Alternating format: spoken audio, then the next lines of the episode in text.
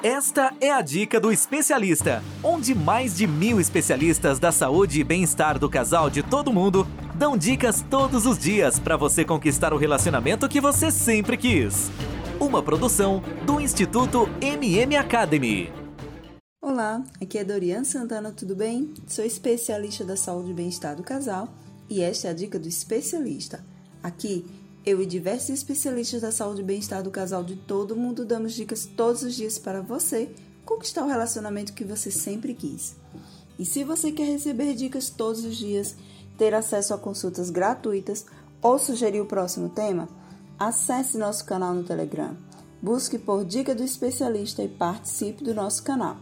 Na dica de hoje, vamos falar sobre como as concepções que nós temos da sexualidade afeta o nosso relacionamento conjugal.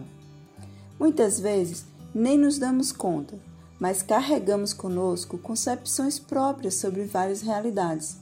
Na nossa rotina, a forma como interagimos, nos comportamos ou agimos nas diversas situações e lugares estão relacionados à nossa sexualidade, ainda que não reflitamos sobre isso. A sexualidade não diz respeito somente à relação sexual, ao prazer genital, mas a própria forma do sujeito enxergar um conjunto de aspectos que tem relação com o próprio corpo e com a sua identidade. Quando a criança começa a especular sobre de onde vêm os bebês ou, ou se mostra curiosa sobre as diferenças anatômicas entre meninos e meninas, ela já está se perguntando e manifestando a sexualidade. Essa visão é formada ao longo de nosso desenvolvimento sob a influência da família, de amigos, da cultura local, da escola, da religião, dos meios de comunicação, dependendo de, dos contornos que adquirimos, né, que adquire essa concepção da sexualidade e a concepção que o nosso parceiro tem dela, pode nos levar tanto a experiências positivas quanto a experiências negativas. Se a forma de enxergar a sexualidade é muito diferente entre o casal, é um aspecto importante demais para ser ignorado. Estar com alguém que se confie, tenha cumplicidade para dialogar em todas as fases do relacionamento é fundamental. Afinal, diversos fatores podem é, nos influenciar a enxergar a sexualidade como se ela se tratasse de algo negativo.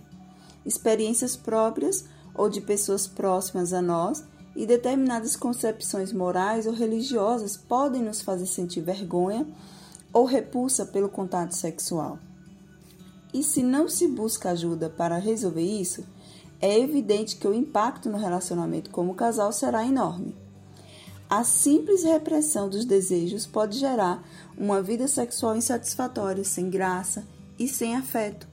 Vale atentar ao fato de que essas concepções muitas vezes ficam implícitas e não emergem facilmente. É possível até mesmo que alguém julgue manter determinada visão da sexualidade, mas não a tenha assimilado a ponto de realmente agir e reagir dessa maneira. Assim, uma pessoa pode até conhecer a sexualidade como algo bom, mas na prática se bloqueia e não consegue lidar bem com o próprio corpo nem no relacionamento com o outro. Experiências ou influências sexuais, sobretudo na infância e adolescência, podem nos marcar de maneira bastante profunda, tendo consequências bem duradouras.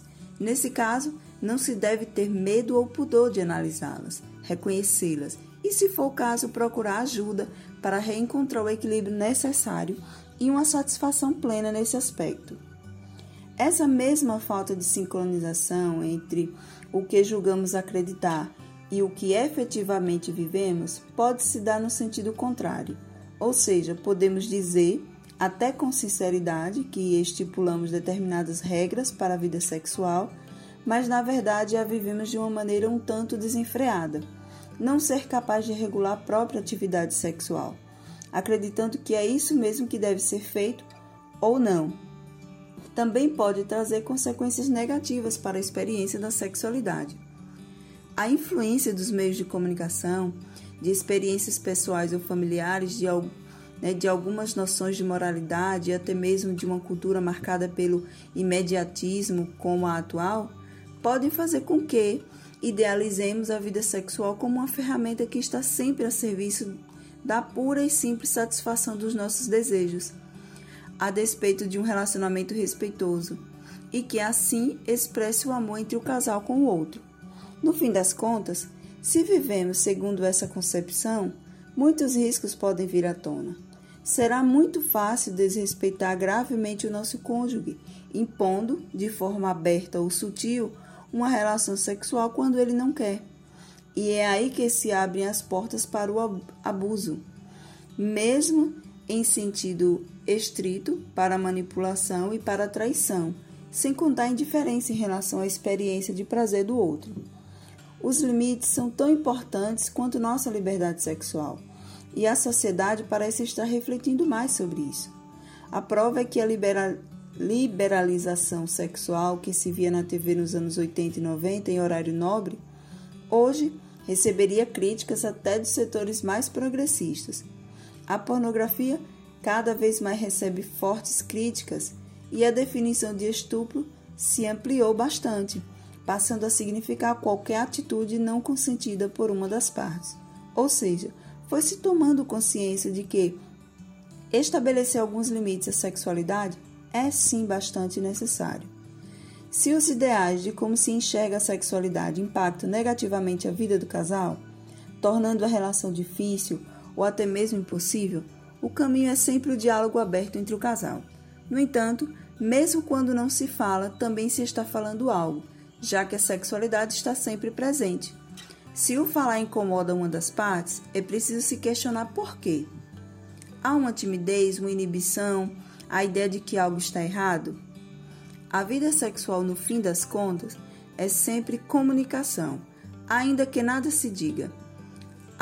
É melhor que se diga porque é, sentimos a necessidade de esclarecer o que sentimos, mas ainda assim é todo o nosso corpo que se comunica. E isso se dá com uma intensidade específica na relação sexual. É ali que acaba sendo comunicada a nossa dificuldade em lidar com o fato de sermos corpos ou a nossa voracidade autorreferencial, que atropela o desejo do outro, ou a unidade, o carinho, a atração e o vigor que marca o amor de um pelo outro. E aí, gostaram da dica de hoje? Para você ouvir mais dicas como essa, basta acessar e assinar nosso podcast dica do especialista.com ou pelas principais plataformas. Acesse nosso canal no Telegram, Dica do Especialista, procure que logo vai aparecer. No canal damos dicas todos os dias, além de conteúdo exclusivo, sorteios e consultas gratuitas. Acesse agora. Bom, eu fico por aqui e a gente se vê na próxima dica do especialista. Ter um relacionamento feliz é um direito de todo casal. Sabia que 80% dos casais estão insatisfeitos com seus relacionamentos em todo o mundo? Não espere a tempestade chegar. Procure agora mesmo um especialista da saúde e bem-estar do casal e tenha o relacionamento que você sempre quis. Toda semana você ouve nas principais plataformas o podcast Relacionamento Fora da Caixa, para casais que pensam fora da caixa. Um podcast exclusivo sobre relacionamento presente em mais de 24 países. Ouça agora nas principais plataformas. Seu relacionamento está do jeito que você sempre quis? Não? Então acesse o Dica do Especialista onde especialistas da saúde e bem-estar do casal de todo mundo dão dicas todos os dias para você transformar seu relacionamento. Ouça agora no dicadeespecialista.com ou nas principais plataformas.